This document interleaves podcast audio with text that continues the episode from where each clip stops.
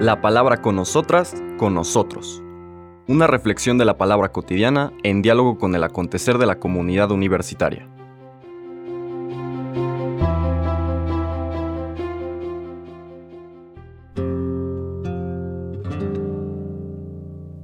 Hola, buenos días.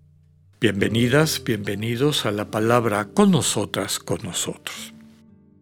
Hoy jueves 6 de octubre vamos a leer la segunda parte de la enseñanza de ayer. Ayer era esta petición que los discípulos le hacen al Señor Jesús. Enséñanos a orar, enséñanos a tener una comunicación correcta, una comunicación que da vida con Dios es, finalmente eso es la oración, el diálogo, la comunicación mutua, el encuentro con este Dios que nos lleva hacia la comunión con Dios.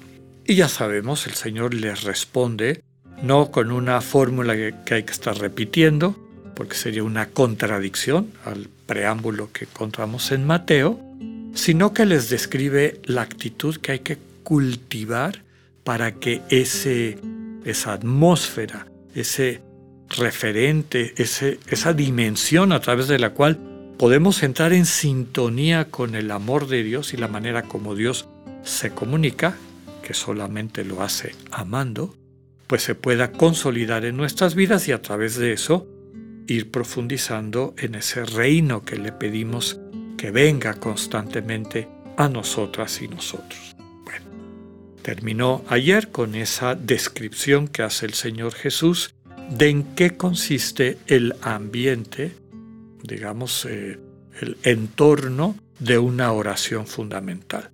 La oración, el encuentro con Dios en diálogo, además del ambiente que ya describimos, tiene un contenido. El Señor Jesús no describe tanto el contenido cuanto la actitud del orante, y eso es el Padre nuestro. Hoy va a hablar un poquito más del contenido, y también va a seguir subrayando algunos elementos de esta actitud. Por eso les digo que están, son parte de una misma enseñanza. Después del texto del Padre Nuestro, en los versículos 5 al 13 del capítulo 11 de Lucas, encontramos la lectura de hoy. En aquel tiempo Jesús dijo a sus discípulos, Supongan que alguno de ustedes tiene un amigo que viene a medianoche a decirle, Préstame por favor tres panes, pues un amigo mío ha venido de viaje y no tengo nada que ofrecerle. Pero él le responde desde dentro, No me molestes, no puedo levantarme a dártelos, porque la puerta ya está cerrada y mis hijos y yo estamos acostados. Si el otro sigue tocando, yo les aseguro que aunque no se levante a dárselos por ser su amigo, sin embargo, por su molesta insistencia, sí se levantará y le dará cuanto necesite. Así también les digo a ustedes, pidan y se les dará, busquen y encontrarán, toquen y se les abrirá. Porque quien pide, recibe, quien busca, encuentra, y al que toca, se le abra. ¿Habrá entre ustedes algún padre que cuando su hijo le pida pescado le dé una víbora? ¿O cuando le pida huevo le dé un alacrán? Pues si ustedes que son malos saben dar cosas buenas a sus hijos, ¿cuánto más el Padre Celestial les dará el Espíritu Santo a quienes se lo pidan? Palabra del Señor. Queda claro que estas indicaciones, estas invitaciones están vinculadas a la petición que leíamos ayer de los discípulos, enséñanos a orar. Entonces, lo primero que el Señor les dice es, cuando oren, cuando quieran encontrarse con su Padre, cuando quieran entrar en una relación, en una comunicación con el Dios de la vida, recuerden que es Padre, Padre de todas y todos, que es un Padre providente, que día con día nos da lo que necesitamos, pues que lo fundamental es que nos ocupemos y le pidamos su reino, es decir, esta relación de intimidad con Él en la cotidianidad, que podamos experimentar lo que significa vivir reconciliados, reconciliadas con el Dios que nos ama de manera gratuita de tal manera que podamos vivir reconciliadas, reconciliados, amando de manera gratuita a la gente que nos rodea. Y finalmente, Señor, protégenos de todo aquello que nos puede separar de ti, de estas tentaciones, es decir, las trampas que nos pone un mundo centrado en el egoísmo. El relato de hoy tiene, en primer lugar, como enseñanza la necesidad de la confianza.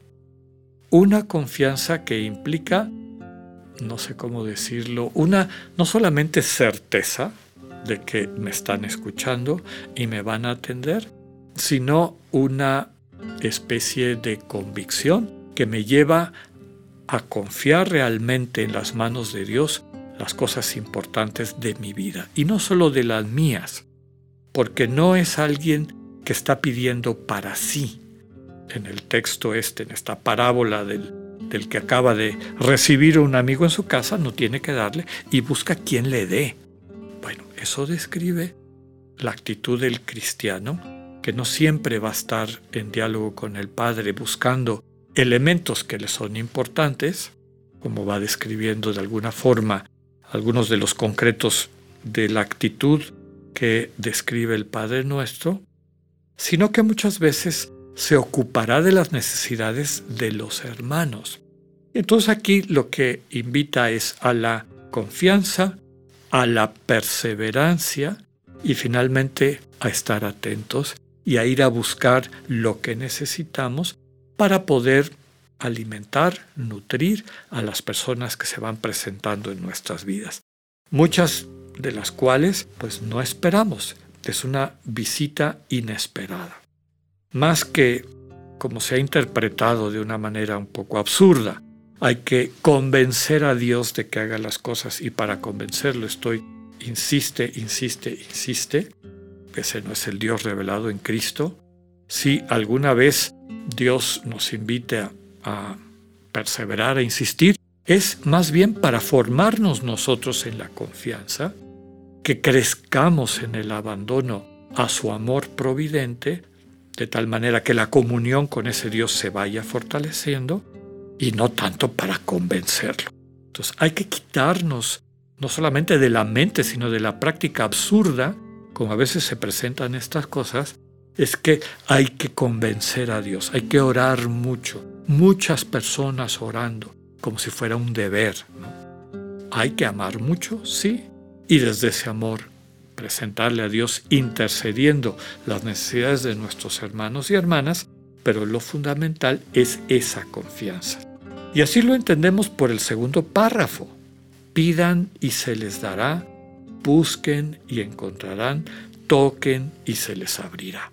Es decir, acudan a quien les puede dar, a quien les puede dar lo que están buscando, a quien les va a abrir la puerta cuando ustedes toquen. Describe que si ustedes, con toda la fragilidad de su condición humana y del egoísmo que tristemente es como una mala hierba que no deja de estar en espacios de nuestro corazón, si ustedes desde su condición egoísta no van a maltratar a sus hijos cuando les pidan alimento dándoles un, una víbora, un alacrán, algo tóxico o nocivo, cuánto más su Padre los va a atender. Y aquí hay un elemento propio de Lucas. Ya habíamos dicho eh, al principio, cuando presentamos el Evangelio, que un personaje fundamental, si no tal vez el principal, es como una especie de preámbulo a lo que sería el libro de los hechos, donde sí es el personaje principal, y estoy hablando del Espíritu Santo, Lucas pone acá la petición central de cualquier creyente, ¿no? El Padre Celestial que sabe dar cosas no buenas, excelentes a sus hijos e hijas, ¿qué es lo mejor que nos puede dar? Su Espíritu Santo. Desde luego que detrás está esta invitación a orar por el don del Espíritu. Y como sabemos, el don del Espíritu es esta personificación del amor eterno, del amor divino del Padre por el Hijo y también mutuo entre las tres personas trinitarias que en el fondo es lo que estamos pidiendo. Que ese espíritu actuante en nuestro corazón concrete el amor como encuentro, el amor como don de sí, el amor como experiencia de comunicación. Esa debería ser nuestra oración central, principal, fundamental.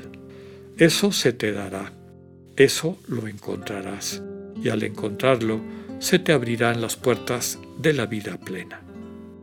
Que tengan un buen día, Dios con ustedes.